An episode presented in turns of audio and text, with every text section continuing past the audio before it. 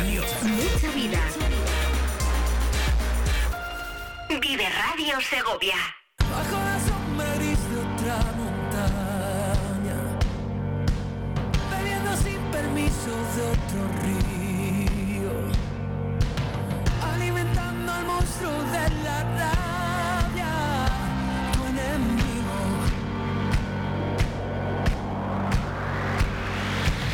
Que viene a tu país a love.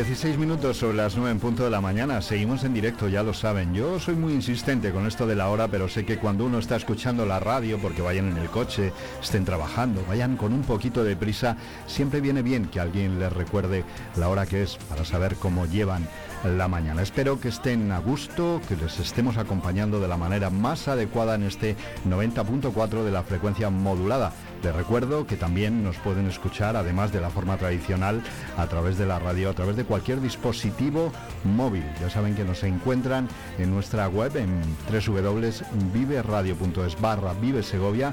Pueden descargarse y ponerla como favoritos en la pantalla de su móvil, por ejemplo, esa pantallita para cada día escucharnos a través del móvil. Estamos aquí trabajando para ustedes, trabajando para toda la provincia. Y ya lo saben, recorremos todas las semanas un pueblo, una localidad de las 200, 208 que componen Segovia. Hoy es el turno de Coca. Hemos estado hace un momentito en Cuellar, con Onorse, con Tierra de Pinares. Nos desplazamos en un instante, ¿dónde? Hasta la campiña segoviana, a descubrir los atractivos, los secretos y las necesidades de esta localidad de Coca. Vive la mañana Segovia con Alberto Guerrero. Y allí nos espera, ya está mm, a la escucha Fernando Aceves, alcalde de Coca. Buenos días, bienvenido a Vive Segovia, Fernando. Buenos días, Alberto. Muchísimas gracias por acompañarnos en este recorrido que hacemos por la provincia. Son muchos los municipios, pero nosotros tenemos todo el año por delante. Además, este año es bisiestos y incluso si tuviéramos más de 365, 366, podríamos, podríamos llegar. Turno de Coca. Vamos haciendo un recorrido por número de habitantes. eh, eh, ¿Cuál es la población actual en el último censo que tenemos, Fernando? Pues el último censo que, que datamos tenemos unos 1.716 habitantes. Eh, con tendencia a la baja, hemos recuperado un poquito. Tendencia a la baja, no, recuperamos muy poco. Muy poco. Eh, venimos de hablar hace un momento, supongo que nos ha escuchado, con Maite Ferreira, de gerente de, de Honorse, y nos decía que la tendencia, ellos llevan 25 años trabajando por, por la comarca, eh, 25 años en los que ven que esa tendencia desciende. Eh, No sé si a pesar de esa tendencia a la baja, por ejemplo en Coca, sí llegan de vez en cuando emprendedores, eh, gente que viene de fuera que quiera quedarse con, con los vecinos de Coca, a establecerse allí. Sí, bueno, eh, todo esto lo marca pues las empresas.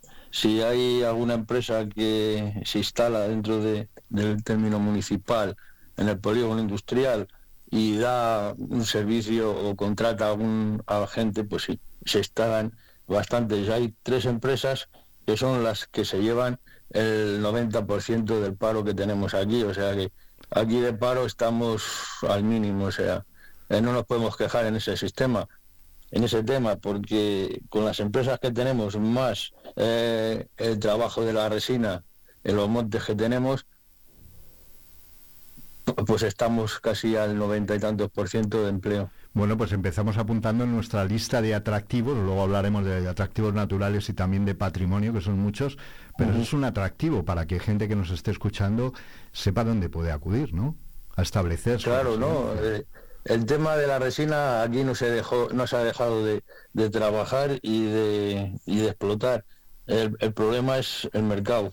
El mercado, el mercado ahora está pues como está, pues estamos en unos picos que de vez en, un año suben, otro año bajan, eh, no es estable, la gente se desanima, eh, pero bueno, aquí sigue habiendo eh, la llama y estamos a tope, o sea, tenemos, somos seguramente el pueblo con la mayor cantidad de resineros y de, y de pinos resinados de toda España. Ese es el fuerte de, la localidad, pero además hábleme del, tejido comercial también, si es importante o suficiente para, la población que Sí, bueno, aquí disponemos de todo lo necesario, tenemos supermercados, tenemos panaderías, eh, el consultorio médico está los cinco días de la semana funcionando con sus dos médicos, sus dos ATS, vamos, ahora son enfermeros. O sea, aquí estamos cubiertos de todas las necesidades. Tenemos nuestros establecimientos hoteleros, o sea, tenemos en, entre casas rurales, apartamentos turísticos, habrá unas 170 plazas, más luego tenemos un camping en el que habrá otras 150 plazas con caravanas, eh, bungalows. O sea, en eso estamos estamos todo lo que podemos tener, vamos, yo creo que todos los servicios están cubiertos. Además, eh, educativamente también están cubiertos centros educativos, además de ese centro de, formación de los futuros forestales, ¿verdad? Efectivamente, no, eh, tampoco en temas de educación, pues eh, contaremos con más de 100 docentes diarios dando clase aquí. tenemos lo que dices, has dicho, la Escuela de Capacitación Forestal, están los dos cursos, grado medio, grado superior, tenemos el eh, de agricultura, tenemos el instituto de bachillerato también, tenemos el colegio comarcal infantil, tenemos la escuela de adultos, tenemos escuela de música, o sea, estamos, ah, ya te digo, cada día hay 100 docentes dando clases aquí en Coca. ¿Y qué de trabajo, no, alcalde? Mucho. Mucho. este ayuntamiento da muchísimo trabajo, muchísimo. ¿A qué hora empieza su día? Pues yo empiezo a las 8 porque yo como no tengo dedicación, es a las 8 voy a mi trabajo, a la 1 salgo, a las 3 voy a comer, a las 4 voy al trabajo, y de 1 a 3 voy al ayuntamiento, y luego de 6 a 7, de 8 a 9, a las 10, a las 11. Dedicación completa. el día a día. El día a día. Cuando un alcalde pasea, y se lo pregunto todas las semanas a cada alcalde o alcaldesa que, que pasa por los micrófonos de Vive Segovia, eh, esa imagen de, algún vecino que le para y que le pregunta por lo suyo, ¿no? Eh, entiendo que esa dedicación de las 24 horas lleva, pero ¿qué es lo que más le piden en Coca? Los, los vecinos, esa reclamación que coinciden unos y otros que le va pidiendo precisamente y, que lo tiene usted como un pendiente, a ver si lo consigo, tengo que hablar con tal o con cual administración. Sí, no, el tema principal son las entradas al, pueblo. Hay, hay una entrada que viene desde la zona de Santiustre de San Juan Bautista, Olmedo, que hay un puente eh, medieval que es estrechísimo. Llevamos luchando para ver si no le pueden ampliar porque ha habido varios accidentes y es un acceso primordial eh, para, para llegar aquí al municipio. Eh, eso cuando hace bueno, cuando hace temperaturas bajas como ahora o hay nieve es imposible transitar. Y llevamos luchando por eso, pero claro, como las carreteras de aquí, todas las que llegan aquí al centro del municipio son diputación y diputación para efectuar una obra de estas dimensiones es imposible. Ya estamos negociando a ver si eh, sueltan algunas migajas de alguna administración para que con las que tengamos de diputación podamos por lo menos ampliar un poco ese paso de, del puente. Un problema que entiendo que saben en Diputación, pero que no pueden abordar, como dice ahora mismo. claro. pero es carísimo. A pesar de eso, un, un, alcalde cada vez que se reúne con el presidente de la Diputación lo lleva, ¿no? En la carpeta. Sí, sí, no, lo tenemos instaurado. Eso hay que, hay que solucionarlo. Espera que en este, en este mandato no sé si llegaremos a alguna solución, algún retoque. ¿Lo ve complicado? No, es eh, complicado porque es una obra, es, tiene que ser una obra majestuosa para salvar lo que es el puente este Además es un puente, me dice, parte de patrimonio, Medieval. no se podrá Sí, tocar sí. poco, ¿no? Es que no se puede actuar en él tampoco Claro. como les también les eh, pu- pusimos unas pasarelas laterales para que la gente pueda acceder a paso porque para subir al camping hay que pasar por él y no tiene paso claro han, han quitado el paso de peatones de la calzada y se ha quedado pues lo justo para un camión o sea que es el único problema que tenemos es el acceso desde ahí. Luego, claro, los vecinos te paran, pues cada uno por sus Por suyo, la calle, la acera, la farola, el árbol, las hojas. Por el día a día. aquí en. Coca contamos, contamos en el casco urbano con más de 1.100 árboles, que todos los años hay que podar, hay que barrer, hay que... Y claro, cada uno pues, Pues tira de, de pues una de- de lo suyo. Pues vamos a hablar de- del patrimonio para quienes nos estén Sí. escuchando y, y les hablamos el apetito para visitarles. Por supuesto, cómo no hablar del castillo, ¿no? Una, Sí, hombre. un buque insignia de la localidad. es la cumbre, es la obra cumbre de, de aquí de, Coca, es un castillo militar, eh, gótico mudéjar, eh, y con una impresionante mole de ladrillo, protegida con un foso que yo creo que superará los más de los 20 metros de profundidad. Eh, está hecho a finales del siglo XV y lo, lo firmó la familia Fonseca, vamos, lo, lo, lo, promu- lo propuso la familia Fonseca, de la que ahora mismo eh, está la Escuela de Capacitación Forestal desde el año, lo tenía por aquí apuntado, a ver, Desde, desde el año 1954 que Sí. pasó a la Casa de Alba. iba a decir en los años El 50, castillo. claro, los años 50, eh, eh, que está incluida, está en el interior, lo digo para que la gente que, que no haya estado Efectivamente, nunca está en el interior, no tiene nada que ver con la, la historia, con el tema histórico, porque es visitable y no se ve la escuela, o sea, no se visita. ¿eh? Una visita al castillo absolutamente recomendada. Yo he tenido la oportunidad de grabar Sí, sí. un par de programas también de historia con la 8 Televisión allí. Nos han atendido siempre que hemos ido de maravilla y, y hemos recorrido cada rincón, esas celdas que hay visitables. Eh, ¿Cuál es el Lo- lo- lo princi- la- la- vamos, para mí lo que más me llama la atención es la torre del homenaje, Sí. esa torre eh, eh, exagerada, majestuosa. Y luego el patio de armas, el patio de armas, pues ya te contaré, ya me dices que es una de esas columnas marmóreas eh, esas, grandísimas, con ese eco que tiene el patio, Sí. es precioso, Tuve la ocasión de subir a, la- a grabar también a la torre de- del homenaje y la verdad es del que homenaje. es, una auténtica una auténtica maravilla. Eh, ¿Cuál es el perfil, ya que hablamos de, de atractivos para el turis- para el turismo, el perfil de visitantes? No sé si de fin de semana o cuando empieza la Sí, temporada de verano. bueno, eso es. Hay temporadas, ahora mismo estamos en baja. Enero, febrero, yo creo que hasta Semana Santa por ahí no empieza, empieza ya la, el turismo aquí, lo que es el turismo en Coca. Eh, eh, yo, yo es que estoy loco por el turismo. Es una de las formas de vida que puede, que puede tener el municipio, aparte de las resinas, de las industrias, lo que sea, pero el turismo es principal. Yo creo que no está explotado al 100%. Habría que darle otra vuelta y, no sé, estudiar alguna alternativa para que esos visitantes, eh, porque ahora mismo son visitantes de paso, o sea, tampoco eh, se estacionan aquí un par de días. Lo suyo es eh, darles un atractivo para que esa gente que nos visita, esas personas, se queden un par de días, disfruten aquí en los alojamientos, la gastronomía, en las tiendas, en los supermercados, en los, las cafeterías, en los bares, en los restaurantes. El problema es ese, vienen, ven y se van. ¿Hay algún Yo creo que lo que hay que hacer es estacionar a la gente aquí un par de días por lo menos. conseguir la pernoctación, desde luego, Sí, par, sí, un sí, par sí, de sí. noches, el fin de semana? Aunque Eh, tampoco nos podemos quejar que últimamente en todas las casas rurales los alojamientos turísticos se llenan, o sea. Quería preguntarle, alcalde, si hay algún proyecto en Ujú. esas ideas que decía ahora mismo. Hay Sí, que, hay que darle tenemos una tres proyectos. Sí.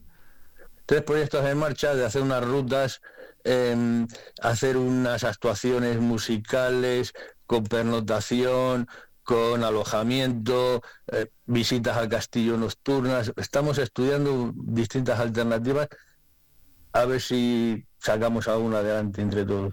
¿Podremos ver alguna de ellas eh, de cara al verano, a la temporada fuerte? Mm, no, está, está muy verde todavía. Llevamos siete meses.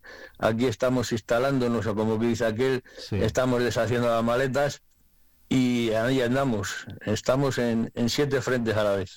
Bueno, yo espero que conversaciones como esta, que siempre vienen bien para aumentar la visibilidad de, cada localidad, por pequeña, mediana o grande que sea, nosotros vamos a estar recorriéndola. Así que le agradezco mucho todos esos detalles. Hay mucho que ver, que recorrer, que aprender mucho. de la historia de, Coca, que empezó hace muchísimo, muchísimo tiempo, y se puede hacer un recorrido histórico fabuloso. Buenos restaurantes, buenas casas rurales, buenos servicios, como decía el alcalde Fernando Aceves. Yo le agradezco mucho que haya estado aquí con nosotros y bueno, los micrófonos siempre, siempre abiertos de Vive Segovia. Estamos deseando volver. Alguien me preguntaba el otro día, así irónicamente, que si me gustaba más el cochinillo o el cordero, hablando de la gastronomía eh, segoviana. Y yo le decía, me gusta mucho la oreja que probé en Coca, que hay un, restaurante allí, a la entrada, la muralla, que hace una oreja. Efectivamente. no sé si... Aquí está la muralla, está Baceos, está Auténticos. Eh, o sea, aquí puede disfrutar de de pinchos con caña, como es la tradición aquí, el pincho y la caña, o de comidas, vamos, y raciones especiales. Bueno, pues se nos hace la boca agua a esta hora de la mañana, 9.31, casi para el desayuno. Fernando Aceves, alcalde de Coca, muchísimas gracias por habernos acompañado en estos minutos. Nada, a vosotros y a vuestra disposición. Un abrazo. Vive la mañana Segovia con Alberto Guerrero.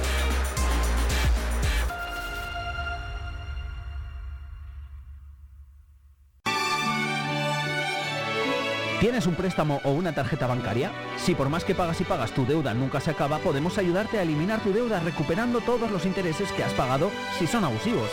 Ponte en contacto con nosotros. Nuestro estudio de viabilidad es gratuito. En Legal Socio te atendemos en Segovia, en calle José Zorrilla número 98 local o en la Plaza del Potro número 3 primero B, en nuestro WhatsApp, en la web www.legalsocio.com o en el teléfono 611 10 95 95. Bienvenidos a Los Naranjos en Torre Caballeros. Descubre la esencia de la cocina valenciana con la mejor especialidad en arroces, fideguas y calderos de pescado y marisco, delicias del mar y recetas exclusivas que te transportarán a Valencia en cada bocado. Los Naranjos, tu rincón de auténtico sabor en el corazón de Torre Caballeros. Visítanos y disfruta de una experiencia gastronómica única en Los Naranjos.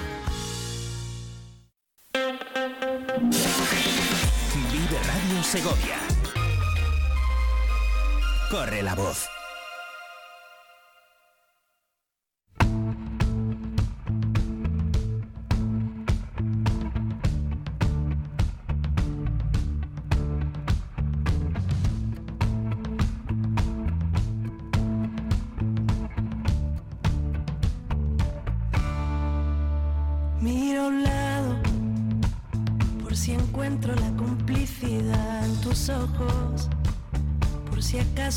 Haces algún gesto y noto que de nuevo ganamos confianza. Tomo aire para hablarte muy bajito cuando llegues a mi hombro. Demasiada tempestad para un viaje. Mírame, pero no digas nada.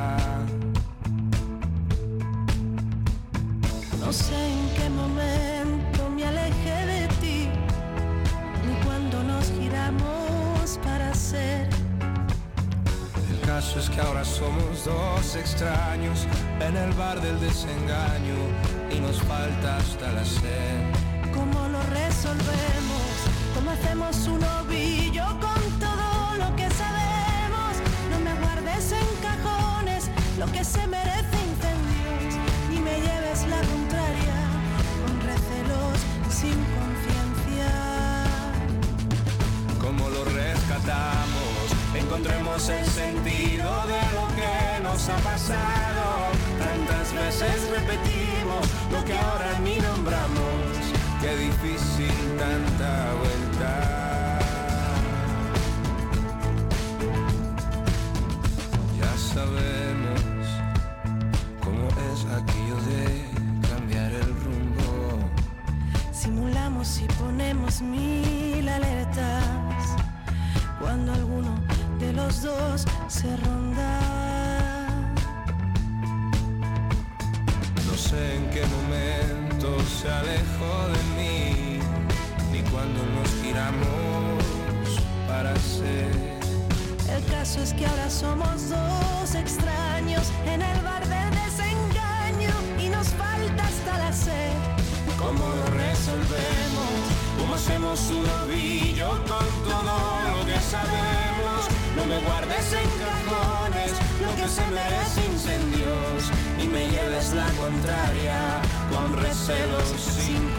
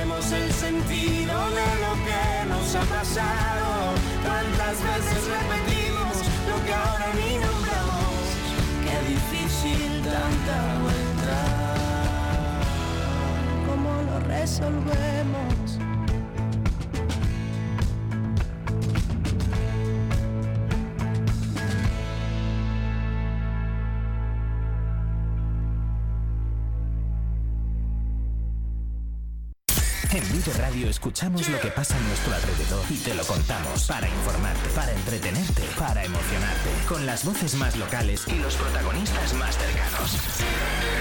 Vive tu ciudad, tu provincia, vive su cultura, su música, su actualidad, su deporte, sus gentes.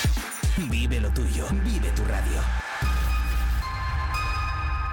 Vive Radio, Segovia 90.4. Desde Óptica Segovisión y Centro Auditivo Segovisión, os desea Vive Radio Segovia un futuro próspero y seguro que haciendo llegar a los oídos de todos los segovianos los mejores contenidos elaborados con mucha vista. Mucha suerte. Un saludo enorme y mucha suerte a esta nueva iniciativa radiofónica, Vive Radio Segovia. Y un abrazo con toda la admiración a mi amigo Alberto Guerrero. Soy José Luis López Saura, pintor de Madrid, afincado en Segovia. Vive Segovia En el 90.4 FM. en el 90.4 FM. Vive Radio. 9 y 37 minutos de la mañana. ¿Qué les parecería si yo les dijese que esto que están escuchando no es la voz real de Alberto Guerrero, sino la voz eh, creada por la inteligencia artificial? ¿Lo descubrirían? Vive Segovia En el 90.4 FM. en el 90.4 FM. Vive Radio.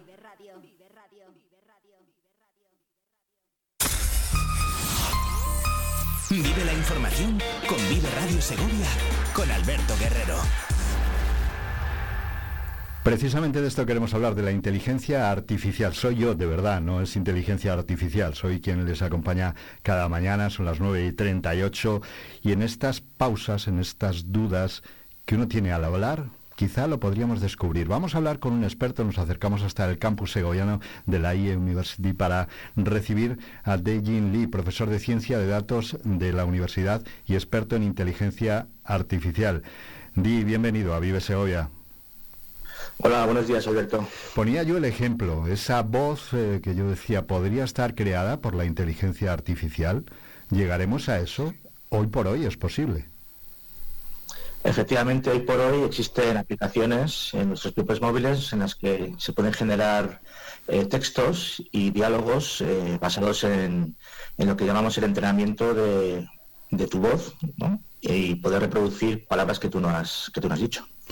En los últimos días hemos encontrado algunas noticias. Me llamaba la atención hace este fin de semana, también se comentaba en radio, en televisión, en muchos medios, una estafa que se había producido en una empresa, en una multinacional, eh, a través de inteligencia artificial. Se había recreado el perfil, la imagen, la voz de uno de los directivos, de los altos directivos de la empresa, que se había puesto en contacto con un empleado a través de videoconferencia y le había ordenado realizar transferencias millonarias. ¿Tal es la perfección que uno puede caer en ese engaño fácilmente? Pues, eh, pues es una noticia que eh, no me sorprende que haya ocurrido porque, bueno, pues eh, la tecnología, como digo, permite reproducir nuestras facciones y imitar nuestra imagen, voz, en una videollamada en la que la persona que está al otro lado pues casi no llega a distinguir si la persona que le está hablando es realmente su jefe y, no pensaría que fuera una inteligencia artificial. Eh, entiendo que es el timo que, ha habido en todos los tiempos como el email, la llamada telefónica, pero ahora ya con la versión de visión por computador y, lo que se llama deepfake, ¿no? que es eh, eh, generar imágenes de personas gesticulando, hablando y prácticamente siendo muy similar a la persona original. ¿no? Siempre nos fijamos, y esto es solo la anécdota para poder hablar del desarrollo de, este fenómeno, podríamos decir que global, que nos está invadiendo, llegando, no sé si preocupando, y ahora hablaremos de ello, es una anécdota, pero siempre nos fijamos en la parte mala, pero entiendo que es algo, y lo hemos hablado tú y yo en alguna ocasión, que bien manejado puede servir de mucho progreso para todos, ¿no?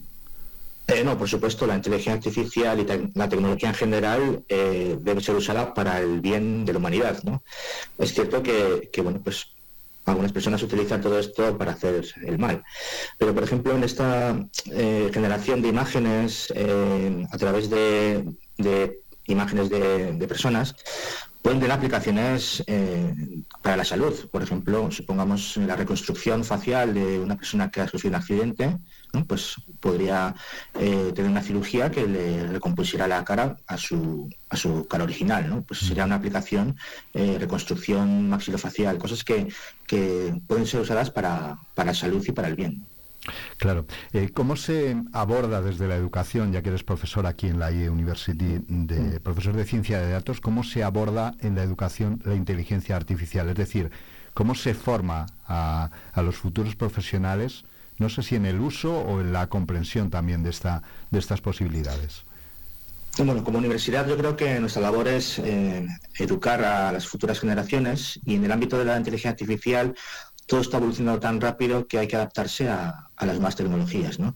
Yo creo que a nivel educativo, por supuesto, es, eh, como has dicho, comprender los algoritmos, la tecnología detrás, pero también eh, creo que tiene que haber una parte humanística en todo el uso de la tecnología, en la ética, en la justicia algorítmica, cosas que, en Europa y en muchos países se está tratando como algo eh, muy importante para, la sociedad y que involucra a perfiles no solo técnicos o tecnólogos, sino también eh, gente más de ciencias sociales, humanidades, filósofos, ¿no?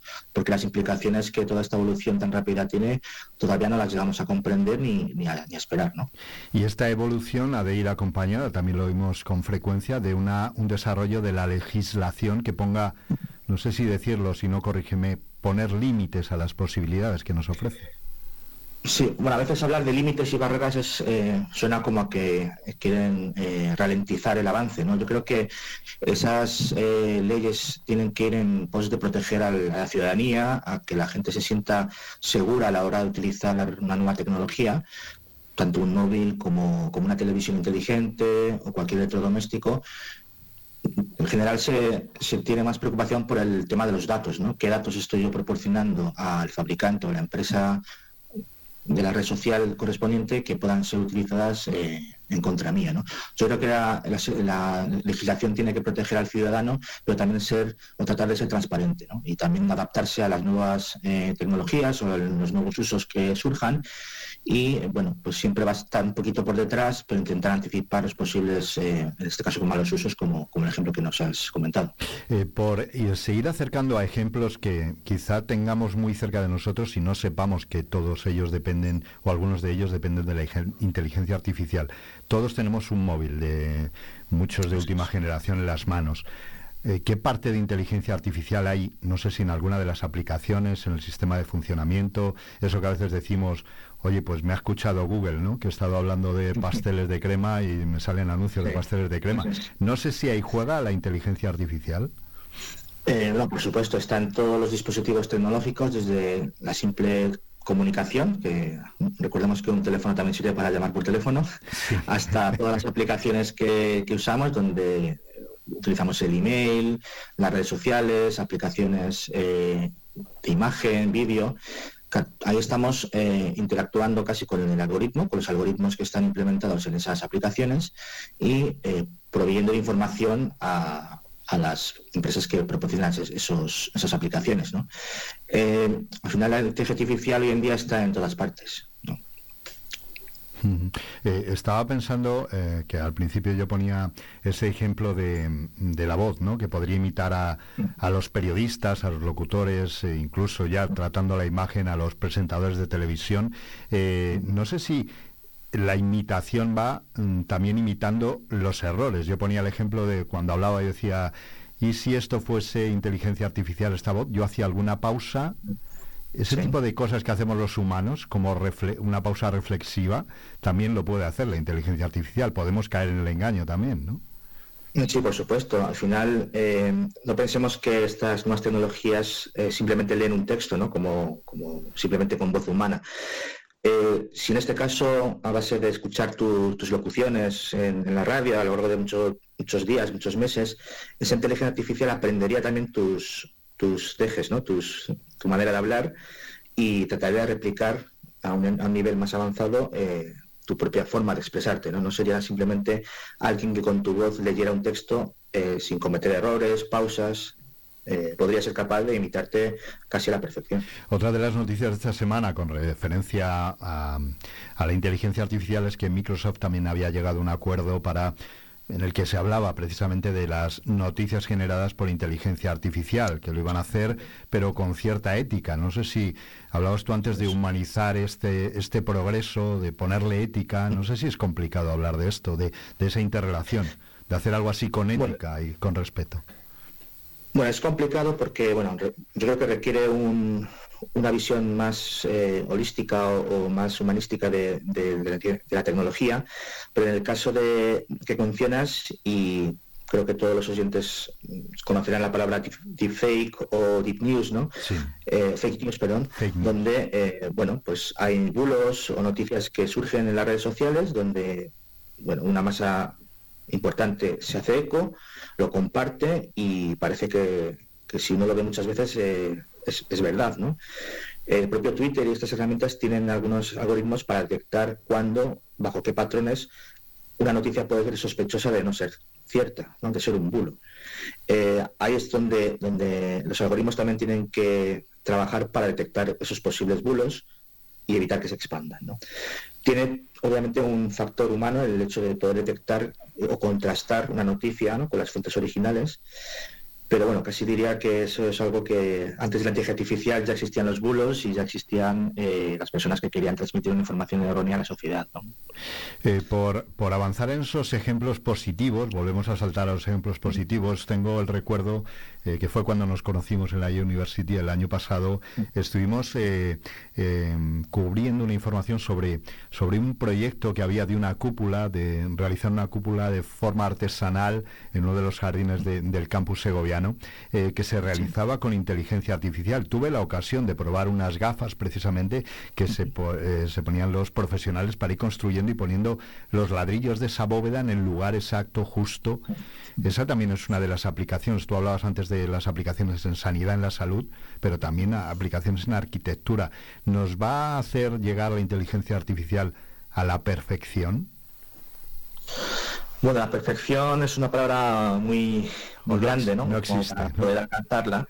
Quizás eh, perfección como tal creo yo no tanto, pero en el ejemplo que pones, creo que sí que es algo que la tecnología puede ayudar a, llevarnos a aquel, momento en la historia donde se construye esa bóveda, o si imaginemos si podemos recopilar información a través de la historia, historiadores, expertos, en cómo era Segovia hace siglos o cualquier cultura, yo creo que podemos eh, tratar de reproducir eh, también con toda la tecnología de realidad virtual la sensación de transportarnos a esa época. Yo creo que eso es algo que, como digo, eh, a nivel cultural y, a nivel de conocimiento de la humanidad eh, puede ser algo muy interesante, eh, bonito, por, ver una visión más tecnológica y en, varias dimensiones, ¿no? en lugar de simplemente revisar libros de, arte o visitar museos. Creo que los museos hoy en día también tienen un, una gran tecnología a la hora de, evocar ¿no? esas, esas épocas ¿no? de, los, de los artistas y de las construcciones arquitectónicas. ¿no? Sería, sería muy interesante y yo estoy seguro de que eso llegará.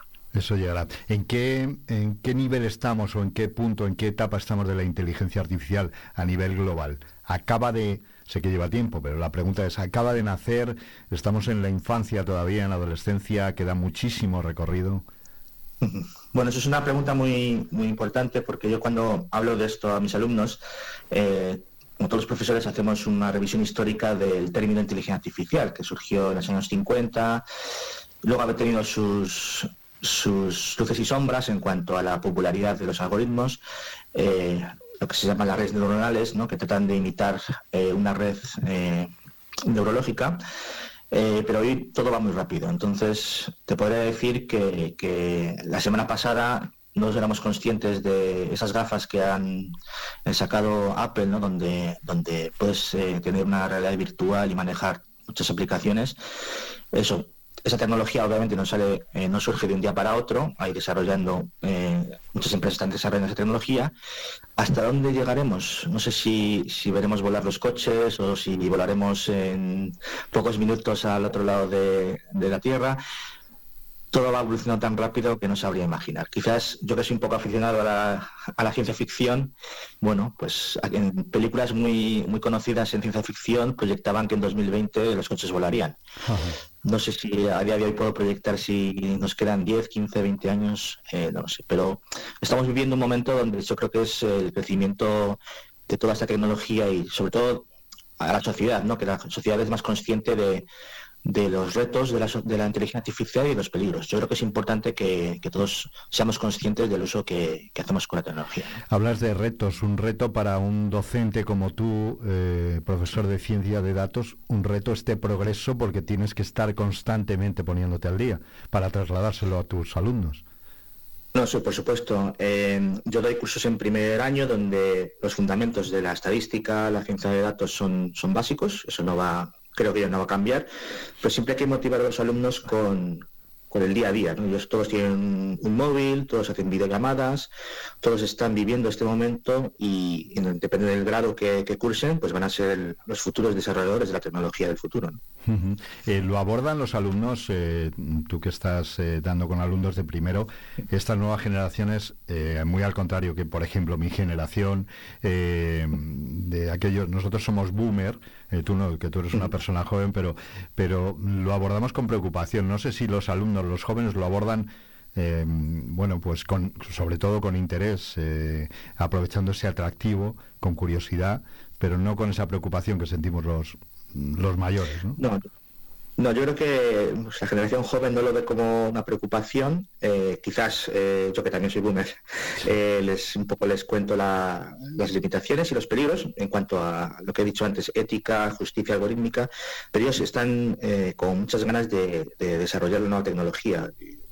Yo hago una dinámica de clase en la que les planteo que imaginen una idea de negocio o una idea que pueden desarrollar y todos mm, eh, lo traen en, torno al desarrollo de una aplicación, de una necesidad, algo que, que, les satisfaga las necesidades como usuarios, ¿no? Pues, aplicaciones de, reparto de comida, de reparto de, calcular el mejor eh, supermercado en el que puedes eh, minimizar el coste de la compra. Todo eso están pensando, yo les digo, están pensando como, como desarrolladores y como, como personas que van a desarrollar algoritmos y, y van a aprender a hacerlo en la universidad.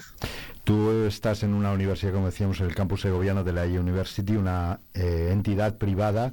Eh, ¿Crees que es importante que también, eh, entiendo que la tecnología está presente en todas las aulas, en todas las clases, que esto llegará a todos los centros escolares, también públicos? ¿Se tiene que desarrollar mucho más todavía para que todos tengan oportunidad de llegar a ello?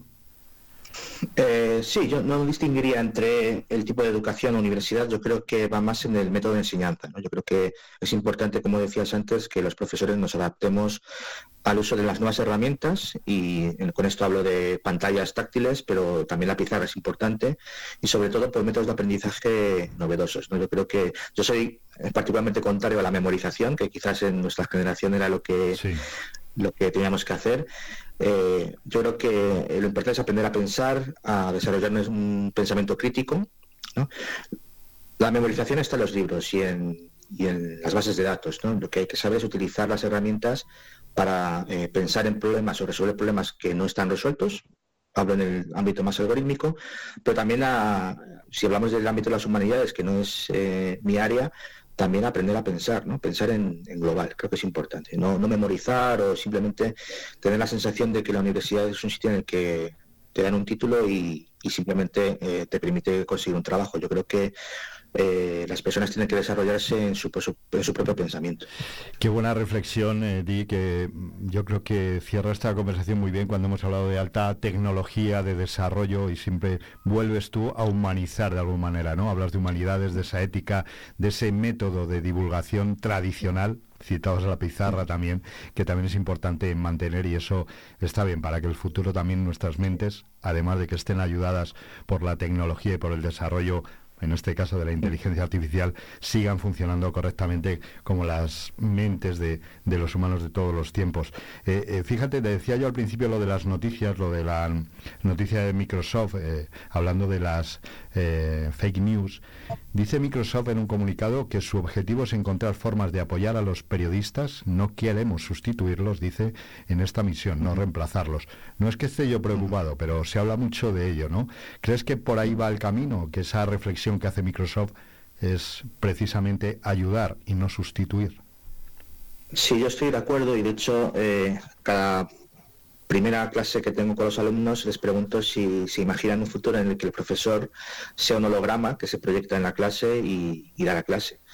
Bueno, después de quedarse un poco pensando, dicen que no. Bueno, y yo me alegro que digan que no, que no voy a ser sustituido por un holograma, porque al final hay una interacción entre alumno-profesor que, es imprescindible. Al final, eh, con el tiempo vas creando una relación en la que te quedas con, con sus nombres, sus, los alumnos también sufren el estrés de los exámenes, pues tienes que adaptarte un poco a, comprender eh, al alumno y, apoyar en su aprendizaje, ¿no? Una inteligencia artificial que simplemente sea una pantalla o un holograma o un robot muy humanizado, mm, no creo que llegue a tener esa, empatía hacia el alumno. Yo creo que eso es importante. Pues muchísimas... El periodismo, igual, ¿no? Al ah. final el periodismo igual, ¿no? Es un poco... Eh, pues hemos dirigido esta, esta entrevista en la que íbamos por un lado, pero han surgido otras preguntas eh, interactuando conmigo y al final eh, es la parte que, los oyentes creo que valoran en, una charla amena con, conmigo entre tú y yo. Yo creo que la diferencia podría estar, no sé si estaría bien definido como lo voy a decir, pero la diferencia entre una entrevista y una conversación. aquí, aquí no se ha hecho un cuestionario, hemos de humano a humano, hablando de, la inteligencia artificial. Dijin, profesor de Ciencia de Datos en, del campus segoviano de la IE University, muchísimas gracias. Seguro que tenemos ocasión de volver a hablar porque como esto, como decías, está progresando tan rápido, nos tenemos que ir poniendo de la mano de profesionales como tú, eh, pues un poquito al día y también que nuestros oyentes lo sepan, que no lo vean como una amenaza. citábamos tú y yo ahora, cada uno en su sector, esa preocupación profesional por lo que pueda deparar el futuro para esos profesionales que preparáis precisamente en las universidades. Muchísimas gracias por habernos acompañado en el 90.4 aquí en Vive Segovia. Gracias a ti, Alberto. Un abrazo. Mucha radio. Mucha vida.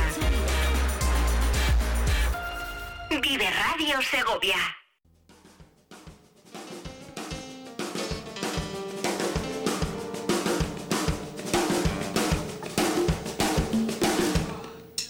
Ahí vamos. seguir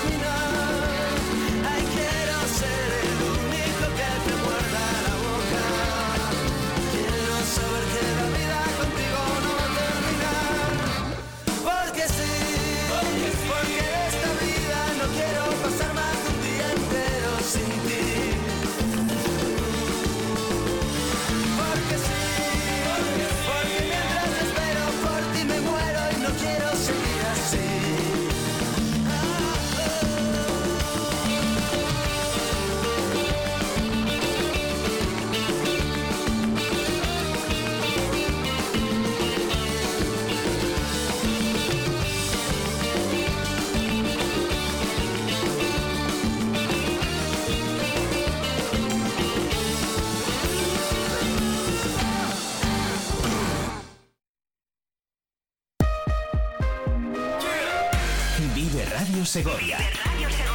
Somos pueblo. Somos capital. Somos provincia.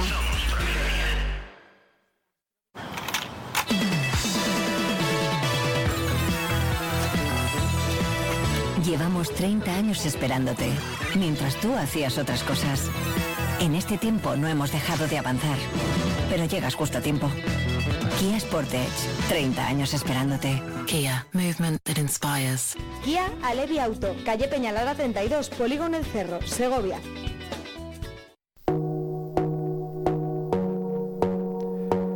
¿Te gustaría sumergirte en la nostálgica belleza de la Segovia de mediados del siglo XX? No te pierdas el valor de la mirada, la impactante exposición de fotografías de Manuel Río Salido.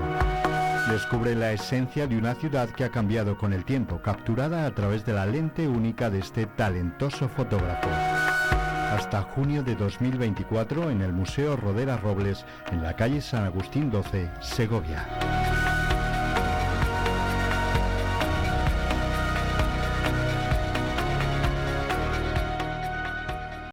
Únete a la revolución de la energía renovable con Sabica Solar. Como expertos en distribución e instalación de equipamiento fotovoltaico, ofrecemos un servicio completo para particulares y empresas en Segovia y provincia. Desde un informe previo de optimización y financiación hasta la instalación de paneles solares y cargadores para coches eléctricos, te acompañamos en todo el proceso. Sabica Solar. Estamos en calle Gremio de los Canteros 46, Polígono Antoria, Segovia.